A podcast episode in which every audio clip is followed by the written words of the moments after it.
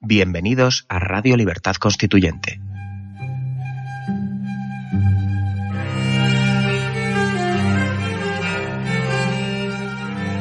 Están escuchando Radio Libertad Constituyente con don Antonio García Trevijano.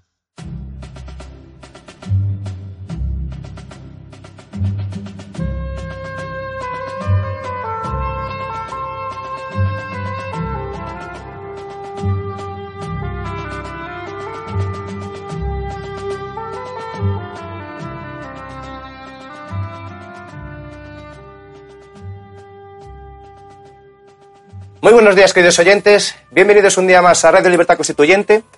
Hoy es viernes 7 de julio. Nos encontramos en el estudio de Somos Aguas. Y de colaboradores hoy tenemos a José Papi desde Bruselas. Muy buenos días, José. Muy buenos días. Eh, desde Madrid a nuestro economista, don Roberto Centeno. Muy buenos días, don Roberto. Muy buenos días a todos. Y hoy, como todos los viernes, a nuestro maestro y mentor, don Antonio García Trevijano. Muy buenos días, don Antonio. ¿Qué tal?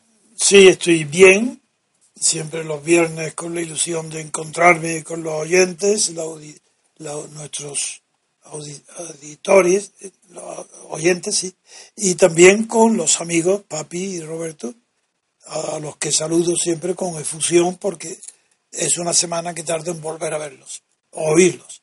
Eh, hoy eh, hemos seleccionado, casi siempre oyendo los consejos y sugerencias de Roberto, la primera noticia, desde luego, por importancia e interés eh, nacional eh, se refiere a Cataluña. A la, viene la noticia centrada en Cataluña con el anuncio de este referéndum, las posiciones de la Generalidad, las posiciones de Rajoy, del PSOE, de los partidos estatales. Un tema capital para el que eh, voy a leer dos titulares nada más que son suficientes. Uno dice que Sánchez eh, ofrece a Rajoy un pacto de mínimos frente al referéndum. No sé qué significa ese pacto de mínimos, porque el país dice que, la primera página, que el PSOE afirma que nunca apoyaría al 155, al artículo 155, del que hablaremos a continuación. Mm, Sí, porque no sabemos lo que significa pacto de mínimos. Esos son titulares de los periódicos pues, cuando no saben lo que decir para distinguirse de los demás. El hecho es que sigue la división, las declaraciones que ha hecho la portavoz del PSOE, la magistrada eh, que hoy tiene estrena ese cargo, pues son manifestaciones de una separación radical del PSOE respecto al PP. Y eh, ambos eh, de una separación radical respecto a cualquier política de unidad de todos los partidos estatales ante el, el delito de sedición que llevo más de 30 años denunciando. Sí, sí, nada de artículo 155, todo eso es mentiras para disimular la verdad. Y la verdad es que está ante la vista de todo el mundo y por tanto de Rajoy, lleva y de los gobernantes anteriores lleva los partidos catalanes separatistas, el partido de Puyol y los que la han continuado y hoy los nuevos, Esquerra Republicana y la CUP, bueno, la CUP no existía, pero llevan 30 años cometiendo un delito de sedición, consumado, porque la, para que haya delito de sedición no basta que se produzca la secesión de Cataluña, es suficiente con que se intente de manera pública y tumultuaria en el sentido de numerosos participantes, más de tres, y ya considera la jurisprudencia del Tribunal Supremo en los delitos de tráfico y de drogas que ya es tumulto. No, no, no quiere decir desorden, ni caos, ni ruido, tumulto. Quiere decir, quiere decir túmulo. Y túmulo, la palabra tumulto, túmulo, que es el origen etimológico, significa bulto, elevación, de ahí viene el túmulo, la tumba, que es un, hace un pequeño montículo, pues eso es tumultuario, lo mismo, que puede ser violento o no violento. Pues bien, el delito de sedición está consumado, no la, no la secesión, pero el delito de sedición sí está consumado, porque no necesita más para ser juzgado y metido en la cárcel para muchos años a todos los dirigentes del separatismo catalán. Y esto es cansado de decirlo, pero yo tengo que decirlo, que aquí es mentira todo lo que se dice en los periódicos. Pero vamos a ver, a concentrarnos ahora en la crítica, una vez más, a lo que dicen la prensa y los partidos. Primer tema, empezamos. De manera que lo que dice el PSOE a través de su portavoz, la magistrada, es que el PSOE nunca apoyará el artículo 155 de la Constitución española, que para que se sepa, para los que no, no, lo, no conozcan el tema, es una copia casi literal del artículo 37 de la Constitución Federal Alemana. Bien, ese artículo eh, que el PSOE no quiere aplicar porque es demasiado violento, es demasiado fuerte, eso es demasiado categórico. ¿Cómo, ¿Cómo vamos a decirle que no de una vez por todas a los separatistas? Hay que decirles que no, hombre, que no vayan tan deprisa, que poco a poco, que porque que no separación, que un federalismo, eso es el PSOE. Pero es que eso es peor todavía. El Partido Popular es peor que el PSOE, porque el PSOE dice tonterías como eh, un federalismo de un Estado que nunca ha tenido partes separadas, sino que desde que se conoce como Estado español está unido. Por lo tanto, una solución federal que exige, antes de unirse, que es la federación, dividirse y separarse, eso es ridículo, ¿verdad? Bien, pues eso sería la postura del PSOE.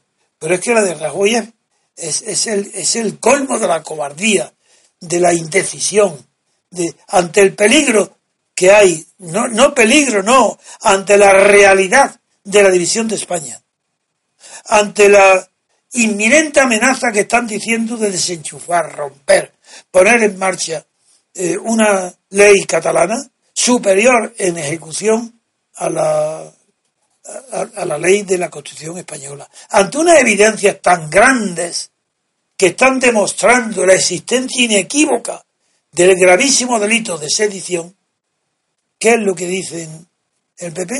Nada, que tomará, tomará medidas políticas que hará, si le obligan, pues que va a prohibir. ¿Y en qué consiste el artículo 155?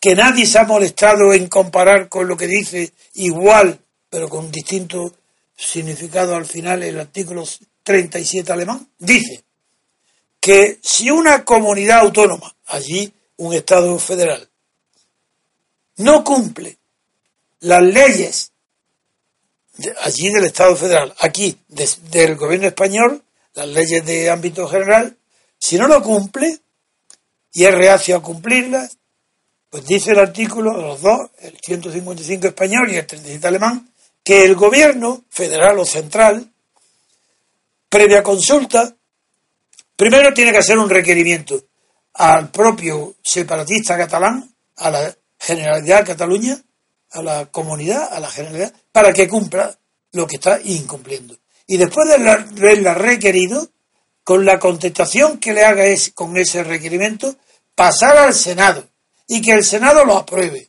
Y una vez aprobado por el Senado, es aquí el gran descubrimiento de la Constitución española y alemana. Ya hablaremos después de lo que es Alemania, que servirá de todo para muchas cosas, menos para copiarle su constitución, porque no es alemana, no la ha hecho Alemania.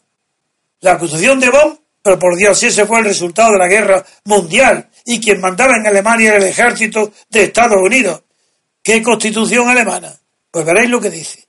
Dice que si la autoridad máxima de la comunidad autónoma o del Estado federal o del Estado federado no cumple, en ese caso, después de esos requisitos que acabo de mencionar, el gobierno central, allí el gobierno federal, está autorizado para dar instrucciones, dice en España, y en Alemania dice que, entonces el Estado federal se reserva, tiene el derecho de impartir instrucciones a la comunidad autónoma o al Estado federal que no cumple.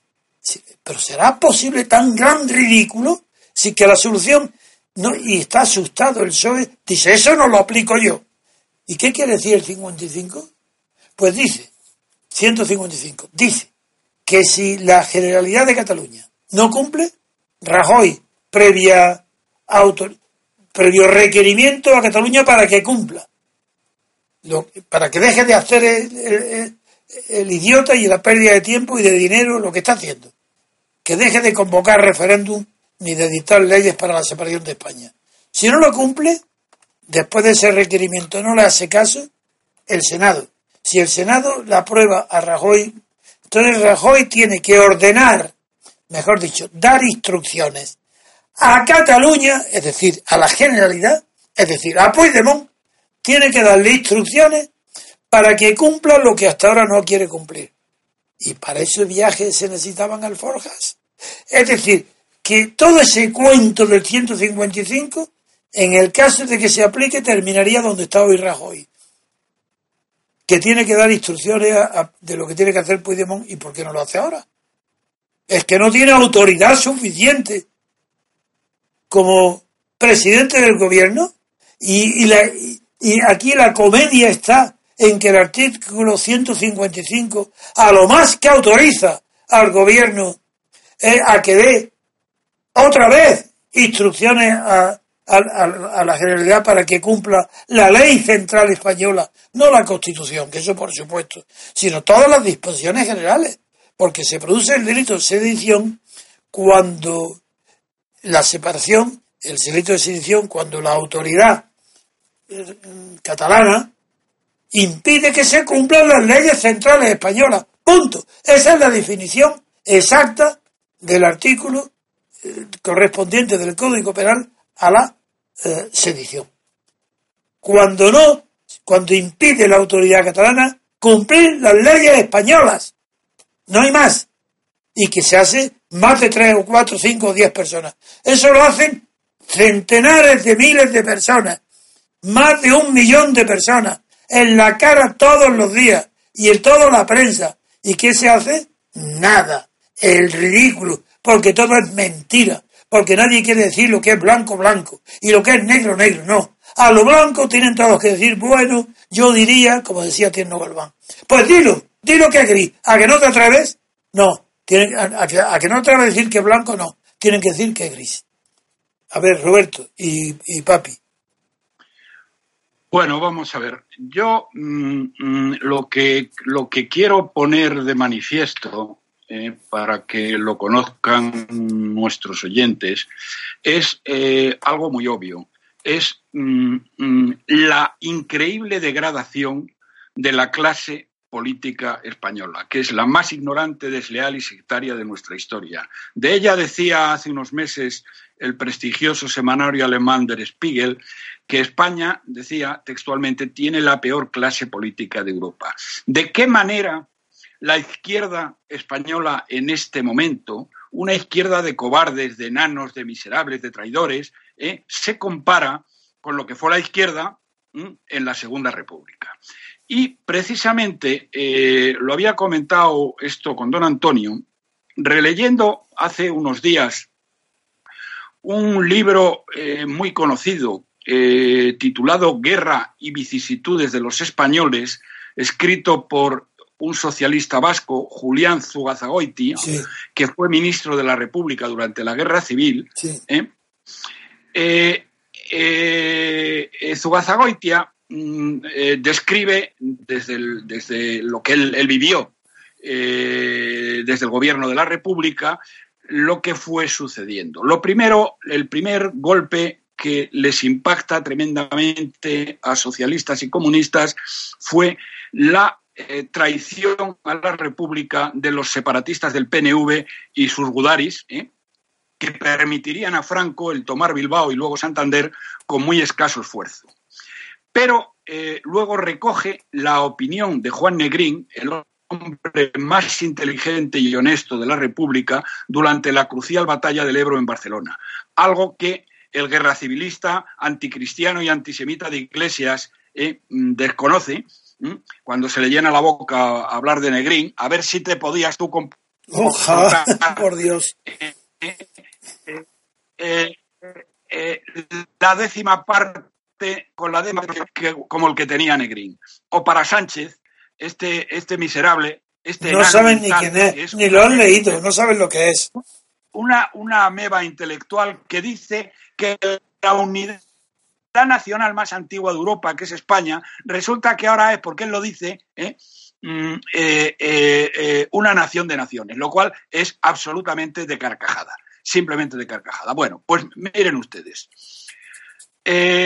Zugazagoitia pone en boca de, bueno, reproduce la- las palabras de Negrín eh, en, el, eh, eh, en el verano del eh, 38, Sí. estando él en Barcelona, que dice lo siguiente, creo que lo mejor es que les lea a ustedes para que vean cuál era la postura del gobierno de España, mm, vamos, perdón, el gobierno del Frente Popular, vamos a llamarle porque no el gobierno de España, el gobierno del Frente Popular en aquel momento.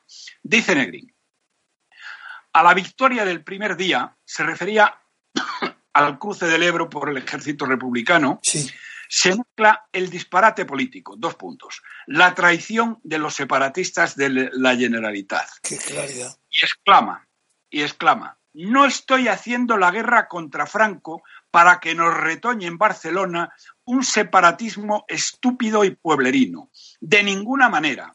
Estoy haciendo la guerra por España y para España, por su grandeza y para su grandeza.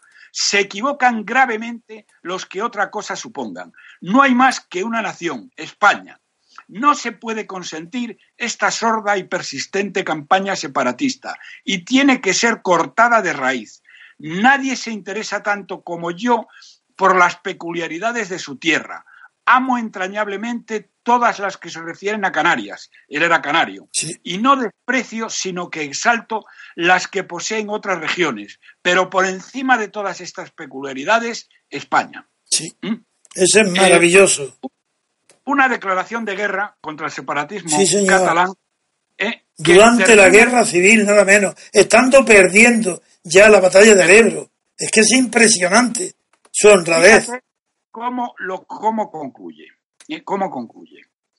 El que se oponga a la política de unidad nacional debe ser cesado de su puesto fulminantemente. Antes de consentir campañas nacionalistas que nos lleven a desmembraciones que de ningún modo admito, cedería el paso a Franco, sin otra condición de que se desprendiese de alemanes e italianos. Punto. En punto a la integridad de España, soy irreductible y la defenderé de los de afuera y de los de adentro. Mi posición es absoluta y no consiente disminución. ¡Qué maravilla! Fíjate. Eso es un gobernante, decía, incluso perdiendo la guerra, mira. Mira qué entereza moral. ¿Mm? Es increíble la lección que Negrín da a estos miserables A que todos. se declaran ahora eh, sucesores suyos Al y que son unos dundis de mierda. ¿eh? Al PSOE, O el señor Iglesias o el señor, Sánchez. el señor Sánchez. Pero luego continúa Zuguezagoitia en su, en su libro de memorias ¿eh? con lo siguiente. Dice, el propio Azaña no se hubiera expresado con más vehemencia. Azaña, tengo que decirlo, no tenía ni de lejos la categoría humana y moral de Negrín. No. Dice de él Zugazagoitia, fíjense, fíjate, Antonio, fijaros, queridos amigos, lo que dice de él Zugazagoitia, que era su jefe y correligionario en el año Absolutamente. 37. ¿Mm? Dice, dice, de, dice de Azaña, no cree en nada, Sí. carece de fe, todo lo ve perdido. Se interesa, en cambio, en las cosas más mezquinas y menudas. Está en los menores detalles de comodidad, de su comodidad y de sus vicios. Sí. Lo demás no cuenta para él. Esto es lo que decía Zugazagoitia. Y es verdad, yo nunca he tenido admiración por Azaña, nunca. Y sí por Negrín. Si es que, bueno, y fíjate, con esto termino, ¿eh? pero ah, después de decir esto y de describir así a Azaña, ¿eh? que yo creo que lo describe en tres líneas de un plumazo, ¿eh? En el sentido de que no cree en nada, que carece de fe, que lo único que le importa es su, bien, su bienestar personal. Pero dice Azaña lo siguiente, en esto, en este tema, en el tema de Cataluña, las dos posiciones, tanto la de Negrín como la de Azaña, eran irreductibles. Y Azaña lo expresaba así. Dice, en, palabras de, de Zugazagoitia, yo nunca he sido patriotero, pero ante estas cosas me indigno. Y si esas gentes van a descuartizar a España, prefiero a Franco. Con Franco ya nos entenderíamos nosotros o nuestros hijos o quien fuere. Pero esos miserables son inaguantables. Acabarían por dar la razón a Franco. Y mientras tanto, venga poderes, dinero y más dinero. ¿A qué te suena esto, Antonio? Completamente. Es impresionante. lo mismo, pero claro, fíjate, la postura de la izquierda es absolutamente radical contra ellos. Bueno, tanto es así, tanto es así, eh, querido Antonio, queridos amigos, ¿eh? que si el Frente Popular hubiera ganado la guerra, a los separatistas vascos y catalanes, a quienes socialistas y comunistas consideraban una banda de traidores y cobardes, después de lo ocurrido en Bilbao, Santoña y Laredo en 1937 y durante la batalla del Ebro en 1938, les habrían pasado a cuchillo. Todo lo contrario que los izquierdistas actuales, que claro, estos son unos enanos y aquellos por comparación eran gigantes.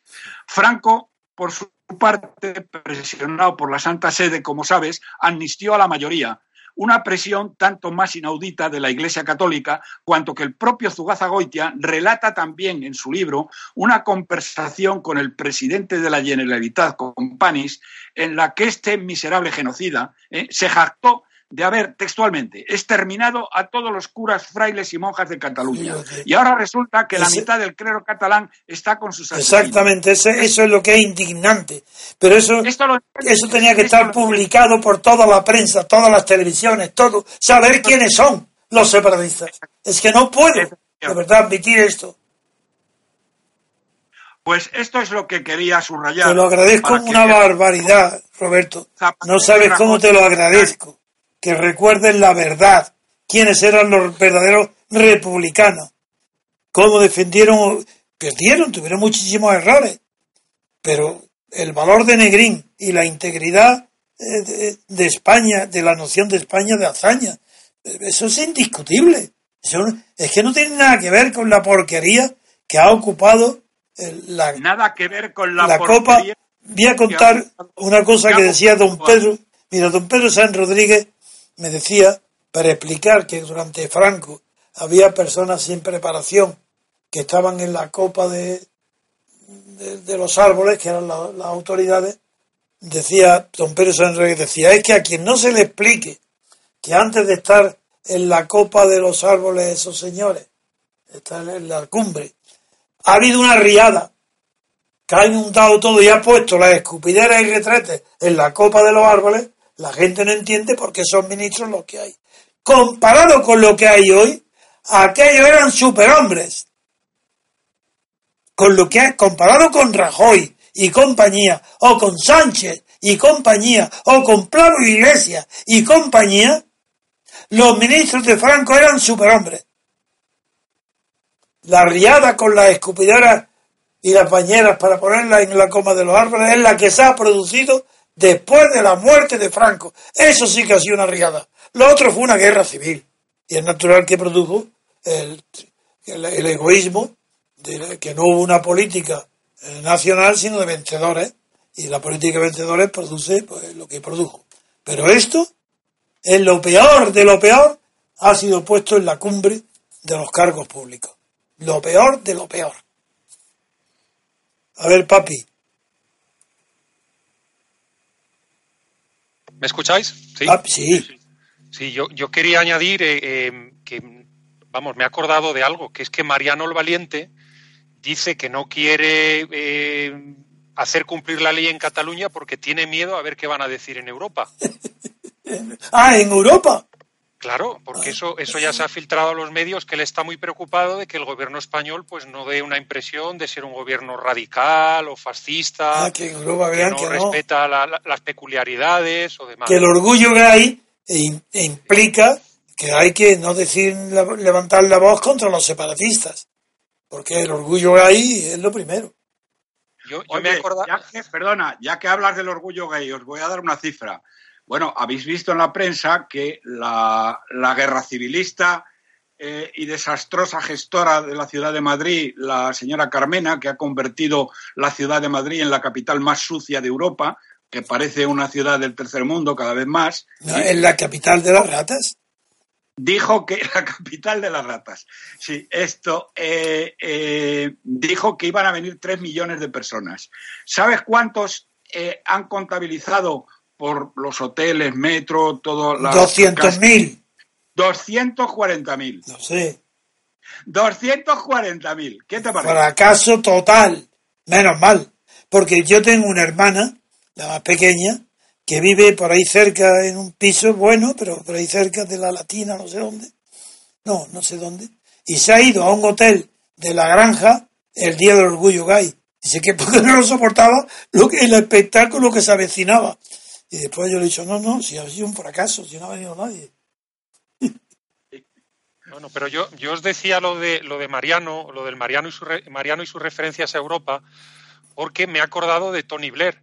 Ah. Entre el año 2002 y el año 2007, casi cinco años, suspendió la, la autonomía No, norirlandesa Y no pasó nada. y no pasó absolutamente nada. Y hablamos de un señor de un partido de centro izquierda, del Partido Laborista. Así, y tú lo cuentas como una respuesta a lo que ha dicho Roberto de que qué pensará Europa, ¿no? Claro, claro, no, no, se, se cuenta que, que, están muy preocupados en el gobierno eh, de qué van a pensar en Europa Pero, no si, es- pero- pero- si mandan a la Guardia Civil, ¿no? Sí. pero, papi, no es verdad. Es- son unos cobardes de mierda. Eso es la excusa que ponen. Pero no es verdad. Es que, es que, es que Rajoy es un cobarde patológico. Es un miserable para con sus enemigos en el partido, eh, que los ha destruido, eh, los que consideraba que se oponían a él, pero es un cobarde eh, total y absoluto. Me, me acuerdo eh, de una frase de Aristóteles, don, don Antonio, corríjame si no me acuerdo bien, A ver, a ver. que, que decía que tener en estima o tener en más estima la opinión ajena que la verdad es Ah, cosa sí. de cobardes. Sí, sí, sí, sí. Se decía de la, la actitud, sí, moral. Sí, de que se la tiene, sí, en estima. Sí, lo recuerdo el pasaje. Está, me parece que está en la ética Nicómaco. Sí, creo que está la ética nicomaquea. Bueno, pues es- eso le, le- le aplica, vamos, con a la perfección a, a Mariano el Valiente, a, este, a esta desgracia que nos ha tocado. Bueno, pues como estamos hablando de Cataluña, eh, prácticamente es hablar de la cobardía del gobierno y de la confusión y cobardía del PSOE. Porque lo demás, Ah, sí, efectivamente, efectivamente. Vamos a ver, antes de terminar, quiero mm, darles a nuestros oyentes, porque muchos dirán, ¿y qué podemos hacer? Vamos, a ver, yo hay una cosa que sí pueden hacer. ¿eh? Hay una serie de empresas que están en manos de nacionalistas catalanes radicales, Sí. ¿eh? de separatistas catalanes radicales, y lo primero que deben hacer es boicotear los productos Claro, de esta gente. Y entonces le voy a decir dos o tres de ellas. La primera de todas es Colacao. Colacao, que tiene también otra serie de cosas, ¿eh? pero vamos, la- lo que es eh, Nutrexpa, que es Colacao, ¿eh? no compren ustedes Colacao ni ningún producto de esta empresa. Que lo vayan a vender al Kazajistán, si quieren. y si necesitan Colacao, compren ustedes Nesquik, que es de Nestlé y que es mejor además. Colacao eh, eh, es una de ellas. Otra, unos que fabrican, eh, mm, ¿cómo se llama? Mm, productos, eh, eh, eh, vamos a ver, frutos secos, que es Borges. Ah, sí, Borges, sí. No compren ustedes productos de Borges Creí que era argentino eso. ni se les ocurra. No sé de dónde será, pero me da lo mismo. Y ya les iré dando, los están publicando algunas di- diarios digitales como Oca Diario, eh, están publicando los nombres de estas empresas de separatistas catalanes radicales, eh, radicales, que, mm, bueno, que lo tengan ustedes en cuenta y que compren ustedes otras cosas. Muy bien, vamos a un descanso de un minuto y volvemos con la segunda noticia que comentaremos. Muy bien, queridos Enseguida. oyentes. Pues hacemos un pequeño descanso y ahora mismo volvemos.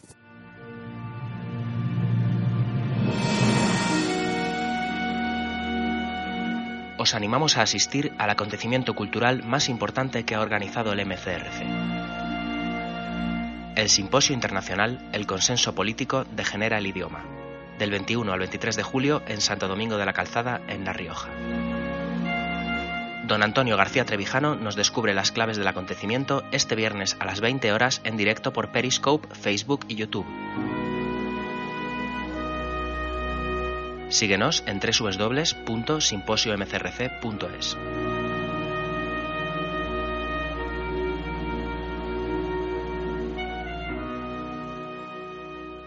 Muy bien, queridos oyentes, ya estamos de vuelta. Don Antonio, cuando usted quiera. Sí, continuamos el programa con los comentarios sobre la reunión del G20 que ha tenido lugar en Hamburgo. Está teniendo lugar. Que está teniendo lugar, sí, que está teniendo lugar en Hamburgo. Y fundamentalmente vamos a comentar eh, las reacciones que puede haber al recientísimo acuerdo entre la Unión Europea, liderada por Alemania, más que liderada, dictada por Alemania y Japón. antes de comentar, y le daré la palabra enseguida a Papi, quiero destacar una idea que un historiador inglés, que no recuerdo ahora mismo el nombre, pero el libro sí que lo recuerdo y lo leí, lo tengo aquí en la biblioteca, que escribió un libro en los años 60, a principios de los finales de los 50, donde demostró que antes de que Alemania y Japón fueran ya lo que son hoy, fueron después, demostró que el resultado de las guerras solía ser el más frecuente, era el rápido crecimiento económico de los perdedores, como ha sucedido con Alemania y Japón. Así doy la palabra, pero teniendo en cuenta siempre esta idea, doy la palabra a Papi. De acuerdo, don Antonio. Bueno, pues eh, la verdad es que el ambiente está calentito porque le están copiando la estrategia de negociación a Trump y al igual que Trump se fue ayer a, Polonia y ha sido, vamos, eh, fue muy bien recibido por el partido en el gobierno en Polonia. Ha sido una apoteosis, incluso popular. Exactamente, eso ha tenido, ha sido, para mí es una, una, visita muy simbólica porque si recordamos a nuestros oyentes cuál fue el primer viaje internacional de Trump, que primero lo hizo a Oriente Medio, a continuación fue a Italia, donde estuvo en el Vaticano, viéndose con el líder del mundo socialdemócrata, con el Papa, y luego en la cumbre del G7 en Sicilia, luego fue a la cumbre de la OTAN y se volvió a casa. Pues bueno, el segundo viaje ha ido a Polonia. Sí, y siento, siento, papi, que no esté con nosotros porque no puede por su trabajo. Eh, eh, el, nuestro, nuestro corresponsal allí, porque figúrate qué informes nos daría de la situación con lo inteligente, estudioso y responsable que es. Y el que primero que lo siente es él. Pero yo espero dentro de unos días, pronto, porque vendrá todos los veranos, viene aquí a, a, ver, a visitarnos aquí en Madrid y lo espero. Es solamente un recuerdo de agradecimiento, gratitud y admiración a José María Alonso. Y desde luego que hacía don Antonio unas crónicas excelentes. Sí. Pues venga. Unas crónicas excelentes. Papi, adelante. Pues, pues entonces eh, eh, las palabras de Trump hacia los polacos pues han sido de, aprecio. Eh, ha dicho que es un pueblo luchador, que es un pueblo que se está defendiendo contra el extremismo, que se está defendiendo sus valores y bueno, los ha puesto pues estupendamente, ¿no? Y eh, em, ya sabemos que la semana pasada la doña del circo reunió a todos los europeos que iban a asistir eh, a la cumbre del G20 de esta semana y les leyó la cartilla. Les dio las instrucciones de que había que defender en la reunión de esta semana. Y bueno, eh, se habló de. Figura también cuándo hay que aplaudir y cuándo hay que silbar. Como, como los programas estos, Roberto, norteamericanos de la televisión, ¿no? que, levantan un cartelito y dicen aplaudan, no aplaudan, cállense, ¿no? Pues es algo así. Bueno, pues eh, em, la, semana pasada la doña del circo, en, en, eh, excelente yo creo expresión de, don Roberto, la señora Merkel pues dijo que eh, había que centrar los tiros en el cambio climático y en que los americanos son unos proteccionistas. Entonces, eh, Juncker ha calentado el ambiente porque Juncker, claro, entre copa y copa, pues el hombre se va recibiendo las instrucciones, ¿no? Y, ha dicho que la Unión Europea estaba con ganas de batalla. Eh, y cierro, abro y cierro comillas, la, expresión es literal. Sí, sobre todo contra Inglaterra y Gran Bretaña. Y, además, fíjese, don Antonio, qué enemigos formidables se va a encontrar el, equipo de Merkel. ¿no? Tenemos a, Putin en la reunión. Va a ser el primer encuentro cara a cara entre el señor Trump y el señor Putin. ¿Y Teresa May? Está Teresa May, está Erdogan, el turco. También está presente en la cumbre del G20. Vamos, son unos enemigos fenomenales. Bueno, eh, eh, ha salido una encuesta, y yo si acaso ahí me callo y le, y le doy la palabra, le doy la palabra a Roberto. Eh, ha salido una encuesta de estas que me gustan a mí, donde le preguntan a los europeos, ¿usted piensa que el señor Trump es, es, una persona que puede llevar bien los asuntos internacionales? Es decir, se le reconoce como líder del imperio y a partir de ahí se dice, el señor Trump está capacitado, puede llevar los asuntos internacionales de una manera correcta. Imaginaros cuál ha sido el país donde más gente está en contra de Trump del mundo. España. Por, supuesto, don Antonio. Volvemos. Estas son las encuestas que siempre ganamos por tontos y por despistados. Evidente. Porque España tiene la, propaganda que inició, se inició bajo Franco. La propaganda contra el mundo anglosajón en España es tan honda como el, eh, contra Israel. Pues, pues fíjese, don Antonio, el 92% de los españoles no pueden ni ver a Trump. Sí. El 92%, vamos, le ganamos a todos, a Alemania, a Suecia. Bueno, pues en algo teníamos que ganar, ¿no? Sí. Venga, sigue. Entonces, eh, ¿qué, más puedo contar que sea de interés? Pues bueno, que... Hombre, no, sí, la perspectiva del tratado con Japón, que aunque eso lo hará mejor, con más datos económicos, Roberto, pero sí tú desde el punto de vista político, claro que no puede... hay un problema ante Rusia, Rusia, la Unión Europea, Trump y Japón, ¿qué significa Japón ahí de, de apoyo a Unión Europea ante quién? ¿Ante Rusia? ¿Ante Trump? No. Entonces, eso es lo que quiero yo destacar, que es muy relativo el valor político, prácticamente cero. Valor económico, por supuesto. Desde luego. No, estamos hablando, fíjese, eh, don Antonio, don Roberto, hablamos de un, eh, de un comercio de 125 mil millones de euros al año. Desde luego. Entre Japón y la Unión Europea. Es muchísimo dinero. Y ha habido dos, digamos, temas que bloqueaban por una parte y por la otra el poder llegar a un acuerdo. Por una parte, los europeos que queríamos enviar comida a Japón, fundamentalmente comida procesada y cada vez está más de moda en, jamón, en Japón, perdón, eh, bueno, me ha salido, ahí me ha traicionado el subconsciente. he dicho Japón, he dicho jamón en lugar de Japón. O sea que ahí eh, los, japoneses están cada vez consumiendo más productos europeos y eh, estaban cerrando el mercado ¿no? y no dejaban que los productos europeos se fueran para allá. Y al contrario, y este es el tema en el que se sigue demostrando quién es el dueño del corral, Europa tenía parada el acuerdo con Japón por las importaciones de vehículos. Sí. Porque esto eh, Roberto lo conocerá mucho mejor que yo, pero el coste de producción de los automóviles de lujo eh, japoneses es mucho más bajo que el de los automóviles alemanes y los que se fabrican en Europa, ¿no? Y Europa estaba metiendo unos aranceles eh, tremendos para evitar que, que, estos productos pues vinieran al precio que podrían llegar a venir a Europa. Bueno, parece ser que se ha llegado ya a un acuerdo que se ha llegado ya a un acuerdo y la Unión Europea eh, dicen que ha cedido. Ha cedido con tal de eh, eh, mostrarle al mundo que, todavía es un actor que, en, la esfera, en la esfera internacional, que todavía puede negociar y para darle la cara a los ingleses, ¿no? que están intentando cerrar acuerdos similares lo antes posible. Muy bien. Roberto, tienes ahora la palabra. Vamos a ver. Eh, por centrar el tema. Mm, eh, la señora Merkel, que es, eh, eso hay que reconocérselo, es realmente una señora muy lista mm, y que va a lo suyo, y lo de los demás le importa muy marginalmente o nada, ha aprovechado esta mm, reunión del G20, en la cual, como luego explicaré con más detalle, lo único que pretenden es eh, que no se deterioren más las cosas, aunque no se avance nada, y lo que están deseando es que llegue el domingo y que se vayan todos, ¿eh? para y que no y procurar no estropear nada. Luego me explicaré exactamente qué es lo que quieren que no se estropee.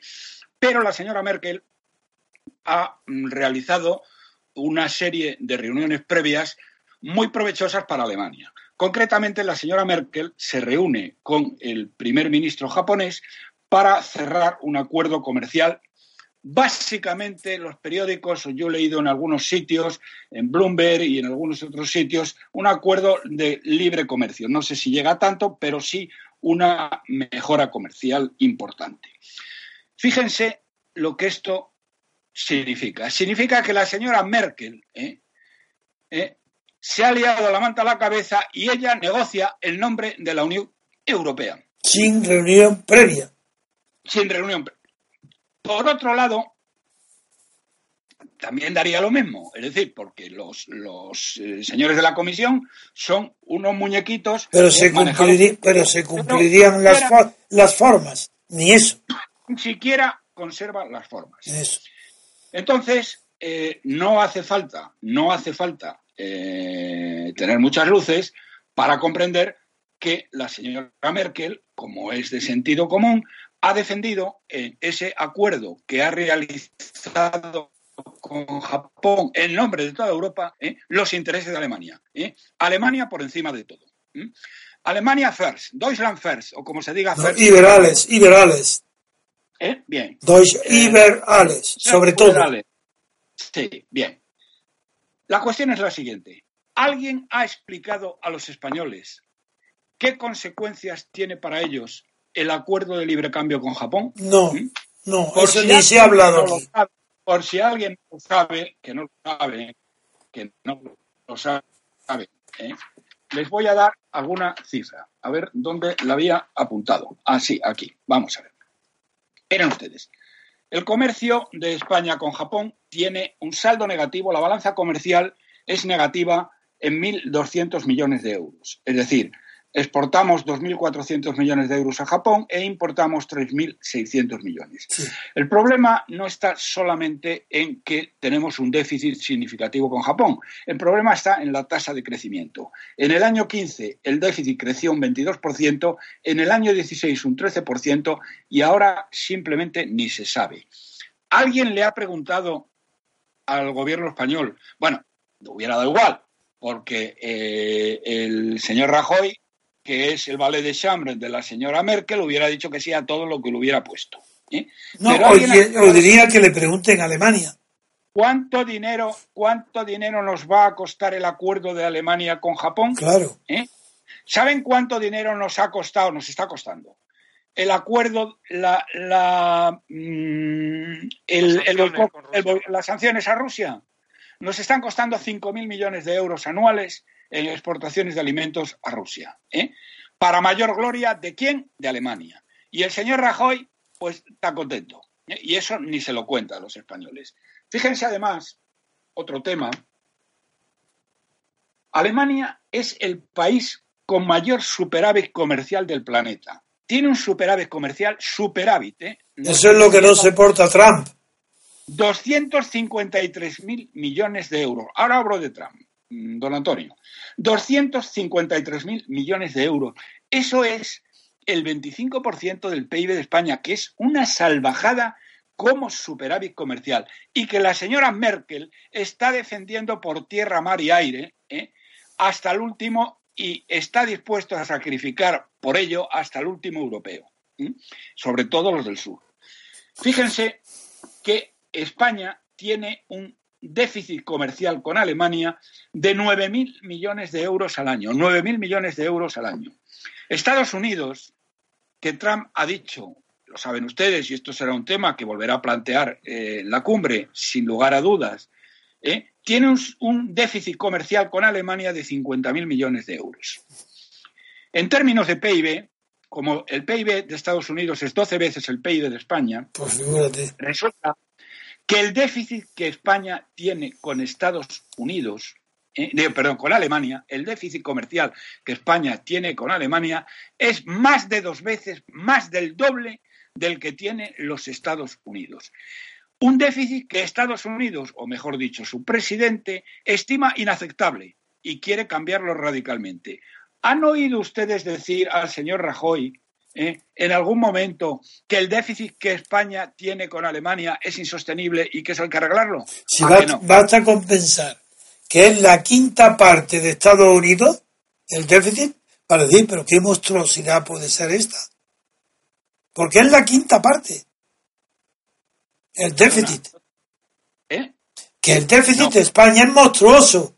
Porque España. Eh, eh, no, no, es la quinta parte. Pero si quieres, ponlo en términos de PIB. En términos de PIB, nuestro déficit es más del doble. Porque equivaldría, equivaldría, si España tuviera el tamaño, si la economía española tuviera el tamaño de la economía norteamericana, equivaldría a un déficit de más de 100.000 millones. Eso es lo que quiero decir.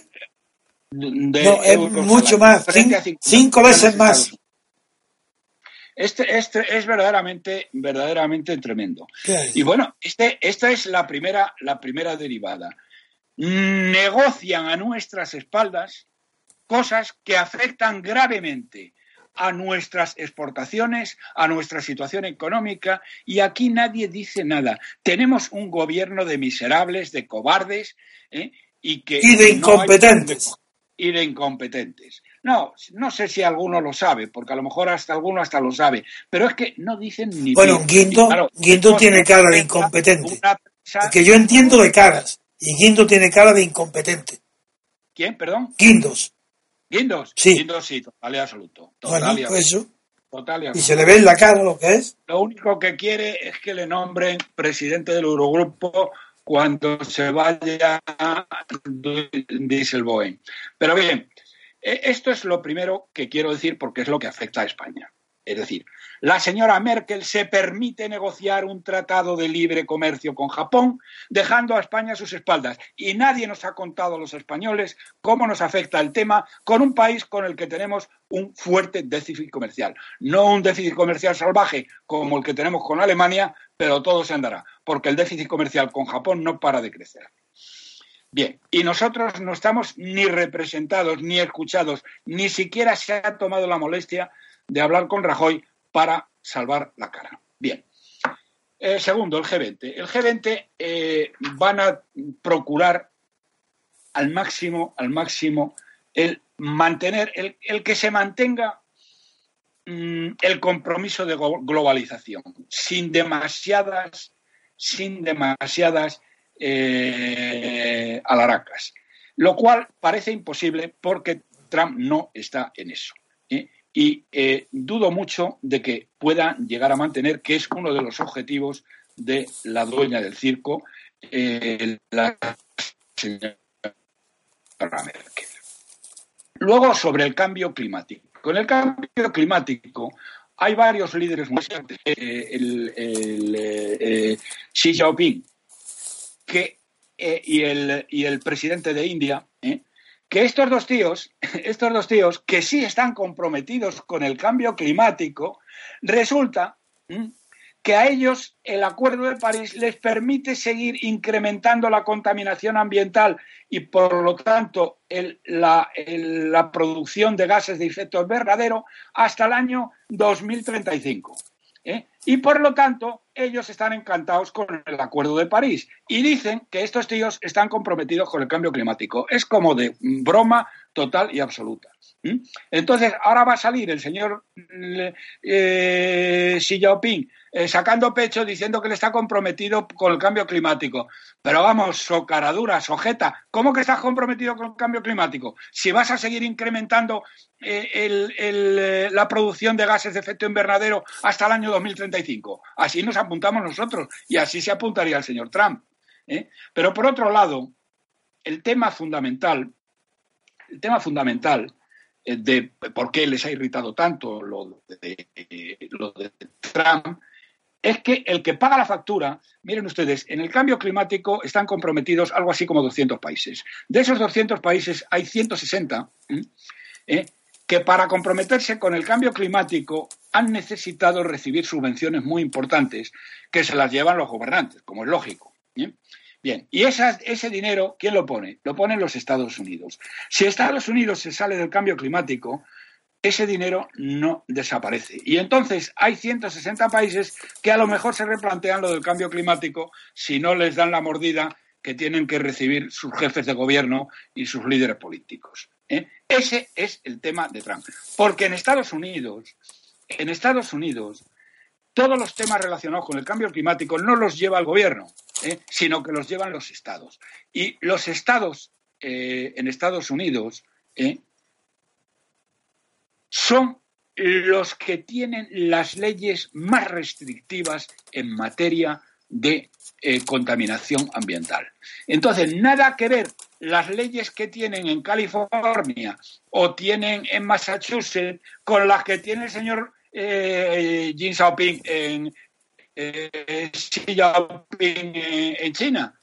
que él es, es un defensor del cambio climático y se pasa por el forro todas las normativas porque a él le permiten seguir contaminando sin límite hasta el año 2035. Es decir, es una auténtica broma. No sé cómo acabará el tema, pero vamos, yo supongo que aquí no va a, no va a ceder.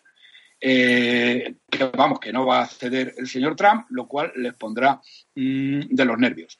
Quiero decirles una cosa a aquellos de nuestros oyentes que sí piensen que el cambio climático es debido a los gases de efecto invernadero, que no es así.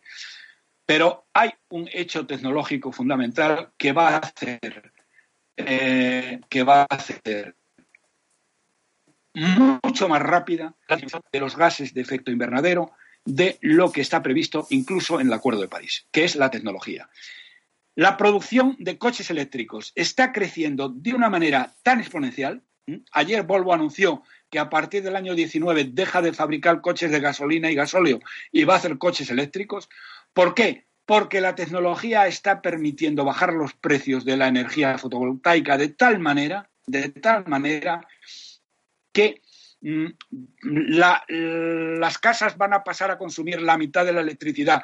Miren ustedes, en España, si nos permitiera la ley, porque lo ha prohibido por ley el ecologista Mariano, eh, para defender a las eléctricas, prohíbe instalar mm, paneles solares en las casas, eh, energía fotovoltaica que nos permitiría reducir el recibo de la luz a la mitad.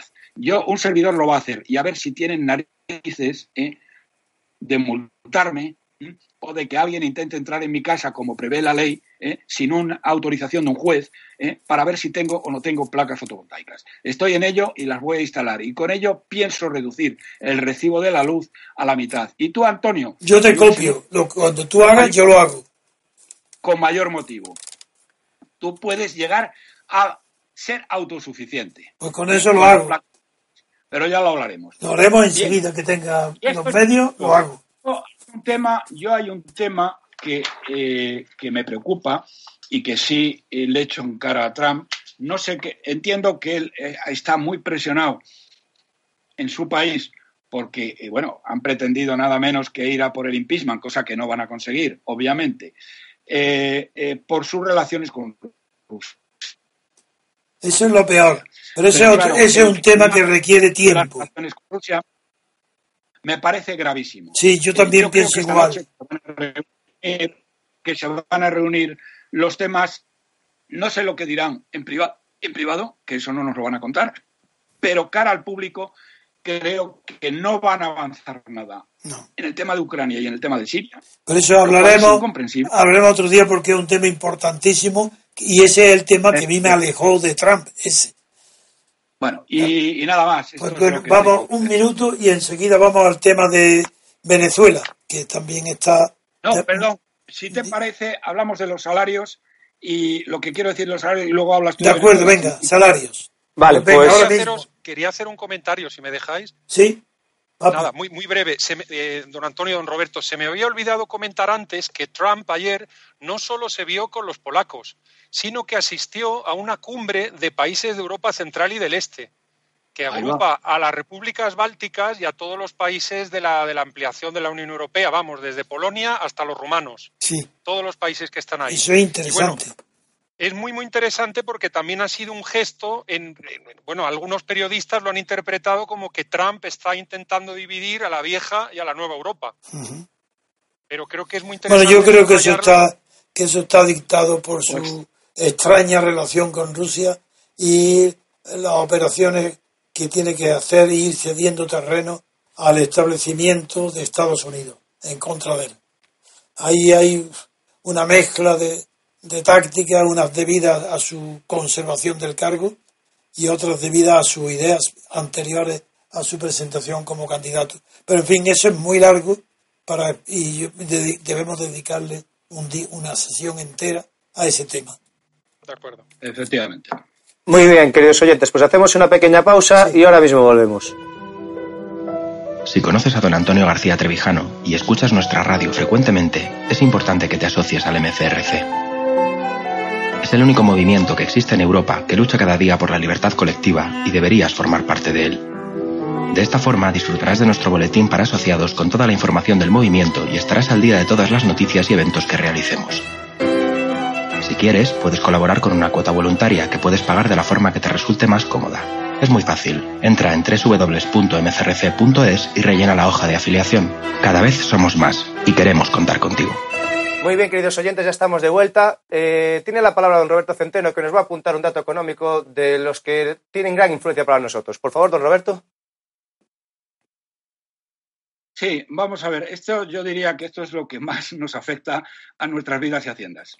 Miren ustedes, acaban de publicar un observatorio de empleo y la Asociación de Agencias de Colocación una cifra que, eh, bueno, mm, la, la prensa la ha ignorado, el gobierno por supuesto, pero que es apabullante. Lo que ha publicado es que el salario medio en España en este año del señor de 2017 se ha desplomado respecto al de 2016. El salario medio ha bajado, está bajando en este primer semestre en 5.000 euros año. Una cifra brutal, hasta el punto de que eh, eh, en el año 2016 era mayor el número de trabajadores que cobraban más de 20.000 euros anuales que el que cobraba menos. Bien, en este eh, primer semestre del año, hay trabajadores en España que cobran menos de 20.000 euros, a los trabajadores que cobran menos, más de 20.000 euros. La razón es muy clara. Los empleos que está creando el miserable del señor Rajoy son empleos en su mayor parte 600 juristas. Hoy ser milurista es un grado. La mayor parte de estos empleos tienen remuneraciones en torno a los 600, 700 euros anuales. Esto lleva a una situación verdaderamente catastrófica y eh, nos están llevando a un tercermundismo laboral absolutamente increíble y convirtiendo a España en lo que es un país de enchufados públicos, de especuladores y de camareros, entendiendo por camareros entre comillas, porque me decía un lector, dice, hombre, en España no hay tantos camareros, y dice, hombre, claro que no hay tantos camareros. Cuando hablamos de camareros, hablamos de personas trabajando en el sector terciario. Tercer servicio. Pues esto, exactamente. Bien, y esto es lo que hay, y esto sí que es verdaderamente grave. Quiero decirles dos cositas, nada más, y ya termino. Miren ustedes, en la última eh, cifra de paro registrado, que como les he dicho siempre eh, es una cifra totalmente falsa, que tiene algunos pero que la cifra no se toma en cuenta para nada, porque según esta cifra tendríamos 600.000 parados menos que la cifra de la EPA, lo cual obviamente es mentira, pero hay una cifra que sí es buena. ¿Saben ustedes de los empleos creados cuántos han sido a tiempo completo? Eh, perdón, eh, perdón, no, a tiempo completo no. Han sido empleos fijos ¿eh? y no empleos temporales. El 3%. De los empleos creados, solamente el 3% son contratos fijos. Contratos fijos. Y una última cosa, si se toman ustedes la molestia, esto lo publicó el país antes de ayer, porque se lo enviamos una persona de nuestro grupo. El último día de mes, eh, cuando dan las afiliaciones a la seguridad social, nos dan la media del mes, pero el del mes es el más importante porque es, hay muchos contratos que finalizan. ¿Saben ustedes cuánta gente eh, se dio de baja, bueno, o fue baja en la seguridad social el último día del mes de junio? 240.000 personas un hundimiento salvaje. Esto es para que la señora Báñez siga sacando pecho y diciendo lo van que nos van las cosas. Bueno, y esto es lo que le quería, lo que le, los que, lo que le quería decir respecto a los salarios y a la degradación económica, lo cual no tiene nada que extrañar que Caritas publicara el otro día que el 60% de los españoles no ha percibido para nada eh, eh, la supuesta eh, crecimiento o mejora de la economía. Y que lo que está ocurriendo lo definía en una frase muy, muy buena y muy contundente. Caritas decía, lo que está haciendo el gobierno de Rajoy es empobrecer la pobreza. Eso es lo que está haciendo Rajoy, empobrecer la pobreza. Y estas son las cifras.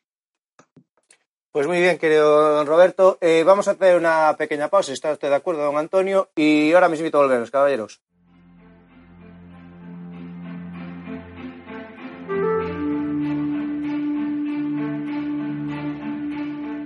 El movimiento de ciudadanos hacia la República Constitucional está presente en las principales redes sociales de Internet.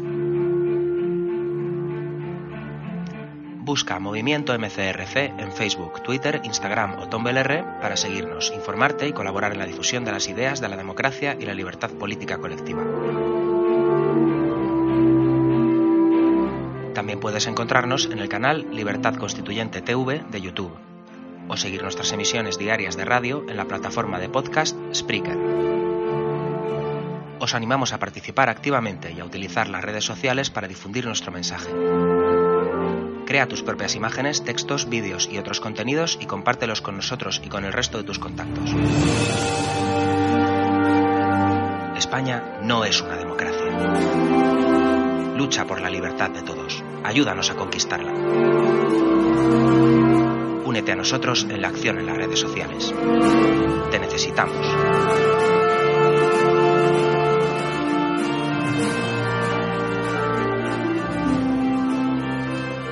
Muy bien, queridos repúblicos, pues ahora para finalizar el programa, don Antonio, cuando usted quiera. Bien, eh, los que me conocen bien, eh, sobre todo, saben los intereses que pongo en los asuntos de la América Española, se habrán extrañado de que hoy no hable, en, en primer lugar, de los sucesos de Venezuela. El asalto al Parlamento con palos y cuchillos, por parte de las tropas de asalto de AMPA eh, venezolana, que son el AMPA llamada de narcosoles. Los narcosoles son los 2.000 generales que tienen un sol como insignia, como son las cuatro estrellas, pues un sol, y se llaman narcosoles. Bien, mm, se extrañan porque no le he dedicado la atención y es debido a lo siguiente. En España todavía no, hay, no ha habido, no ha existido un solo análisis sobre la verdad de lo que sucede en Venezuela. Pero no por mala intención, sino por ignorancia de los medios de comunicación que no saben lo que está sucediendo en Venezuela. Y lo presentan todo como una batalla entre el chavismo y la oposición de los partidos políticos tradicionales o parlamentarios. Y no es verdad. En Venezuela es mucho más compleja la situación y hay otros grupos, aparte de los militares y de los partidos políticos, hay otros grupos que están también presentes en la batalla, aunque con distintas fuerzas, y la relación de poder entre uno y otro está cambiando a menudo. Sin conocer esos, ese análisis es muy difícil de entender por qué se ha producido ese asalto brutal, grosero, bajo a la Asamblea y por qué eh, lo condenan algunos miembros del chavismo que antes lo silenciaban. El motivo de que no haya hoy dedicado tiempo suficiente para explicar lo que pasa en Venezuela es debido a que las informaciones que yo tengo son secretas, pero no porque estén prohibidas que yo las utilice, sino porque todos los conocimientos que adquiero sobre Venezuela son directos de personajes que están expuestos y exponiendo su vida allí en Venezuela. Personajes muy, muy conocidos. Entonces, pero ahora dentro de unos días regresa, a, que estaba en Canarias, regresa aquí a mi domicilio en Madrid, Alberto Franceschi. Y prefiero tener la prudencia de no hablar y anunciar que va a venir Alberto porque ahí, desde la llegada de Alberto hasta que vayamos juntos a celebrar los actos de San Millán de la Cogolla, todos los días hablará él, conmigo, por supuesto, aquí en esta radio, de la situación en Venezuela. Pero ya no tendré yo temor a cometer una indiscreción, porque una cosa es el conocimiento privado de los asuntos de Venezuela y otro la repercusión que puede tener en los propios asuntos de Venezuela el conocimiento público de los conocimientos que yo tengo. Por eso les pido excusa y espera para que cuando él esté ya sí, él, él pueda asumir la responsabilidad que yo no. Yo no lo hago, pero sí seguiré y continuaré ayudando a la oposición de Venezuela que es ridícula. Solo voy a decir hoy un aspecto. El parecido tan inmenso que está tomando cada vez más los partidos de oposición parlamentaria, los que tienen la mayoría en el Parlamento, en el Poder Legislativo de Venezuela, con el separatismo catalán. Uno y otro están convocando plebiscitos y referéndum que no son, que no tienen carácter ejecutivo, para consultarle en Venezuela al pueblo una consulta, pero ¿y quién la autoriza? ¿Quién la va a poner en las calles? ¿Quién, va a poner la ejecución? Si lo quien lo hace es el Parlamento, la mayoría del Parlamento puede acordar ese referéndum, pero ¿quién lo ejecuta si eso depende del Poder Ejecutivo? Igual pasa en Cataluña. En Cataluña, ¿qué pasa? Que van a convocar una consulta que es un plebiscito. ¿Y quién lo ejecuta eso? Eso es nulo. Pues eso, ese parecido, esa, esa extraña eh, sensación de irrealidad que produce la contemplación de los separatistas catalanes y la contemplación de la impotencia de los partidos estatales parlamentarios de Venezuela, que solamente están apoyados de verdad por quién? Pues por la OEA y por el Vaticano. Así que, señores, amigos, hasta muy pronto, que tendremos informaciones diarias sobre la verdadera y real situación política de Venezuela. Muy bien, pues nada, José Papi, despedirnos de ti. Eh, muchísimas gracias por tu colaboración. Un abrazo. Muchas bueno, gracias. Papi, hasta muy pronto. De acuerdo. Que nos, ver- nos veremos de todas formas allí en Santo Domingo, estaremos juntos. En un par de semanas, sí. Eso. Muy bien, queridos oyentes, pues hasta aquí el programa de hoy. Un saludo y hasta la próxima. Gracias por haber escuchado Radio Libertad Constituyente. No olviden visitar la parrilla de programación en la nueva página web del Movimiento de Ciudadanos hacia la República Constitucional, en la dirección www.mcrc.es. Radio Libertad Constituyente. La libertad viene en nuestra busca.